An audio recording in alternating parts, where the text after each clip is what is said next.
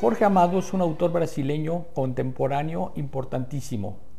Nació en 1912 y murió en 2001 y eh, produjo una gran obra. Eh, Jorge Amado es un autor revolucionario por dos razones.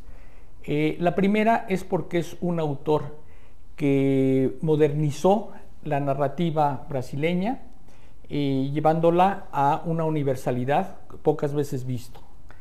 Y segundo, porque también fue una persona que se comprometió con las luchas eh, populares en su país, fue defensor eh, anticolonialista de Brasil y fue también militante del Partido Comunista Brasileño. Tiene novelas impresionantes como Tierras del Sinfín y los tres volúmenes de Los Subterráneos de la Libertad, novelas que fueron un hito en la narrativa brasileña. Tiene otras novelas muy populares que se llevaron al cine y a la televisión, como Tieta de Agreste, Gabriela Clavo y Canela y eh, Doña Flor y sus dos maridos. Escribió dos biografías monumentales, El ABC de Castro Alves y El Caballero de la Esperanza, vida de Luis Carlos Prestes, que hoy tenemos en nuestra colección popular.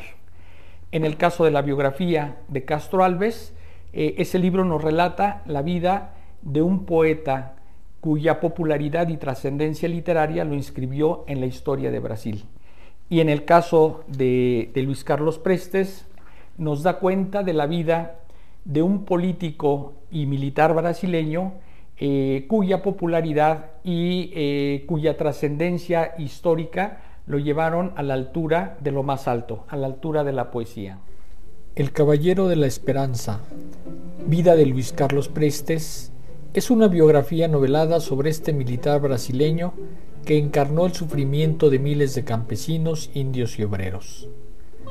Este libro comprende los años de 1920 a 1942, periodo de un levantamiento revolucionario denominado Columna Prestes, que culminó con el encarcelamiento de una figura que transformaría, con su gallardía y amor por el que sufre, el pensamiento político de su pueblo.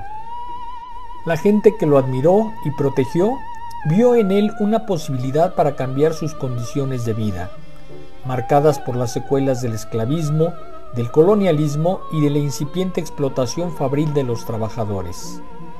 Vio en él también a un líder para combatir la devastación y explotación inmoderada de la selva amazónica, así como para derrocar a los gobiernos locales vasallos de las potencias europeas y norteamericanas. Acompañado por un ejército de militares instruidos en los terrenos estratégico, jurídico y político, ya con influencias tempranas de la doctrina marxista, Prestes comienza una marcha emancipadora de 25.000 kilómetros para incitar a su pueblo a la lucha armada para lograr una revolución social. La mano artística de Jorge Amado, quien publica este libro fuera de Brasil ante la prohibición gubernamental de exaltar la figura de Prestes, traza el recorrido histórico de este general libertador, quien, como Bolívar y San Martín, entregó su vida a la liberación de su patria. Lamentablemente también sacrificó la vida de su esposa, que murió en un campo de concentración nazi, pues había sido expulsada de Brasil merced a las represalias de los enemigos de su marido.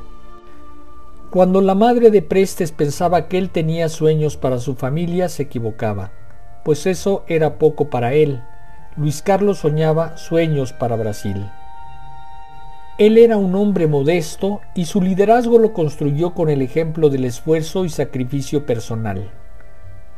Por eso, a pesar de la injuria de sus detractores, es considerado héroe. Al momento de su publicación, esta biografía o novela, que cumple con ambos géneros, fue un llamado de auxilio internacional de Jorge Amado para obtener la liberación de Prestes. Para ambas figuras, escritor en el exilio y biografiado en la prisión, ninguna celda contiene al rebelde ni contendrá a la libertad que está dentro de cada uno de nosotros. Para Jorge Amado, cuando Luis Carlos habla se escucha la voz del pueblo, para aquellos brasileños y lectores que conocieron su vida y legado, Jamás la desesperación habitará en su corazón, por más densa que sea la noche de la tiranía. Ellos demostraron que esclavo es sólo aquel que ama la esclavitud, pues mientras exista en la memoria el caballero de la esperanza, siempre estará presente el espíritu de la libertad.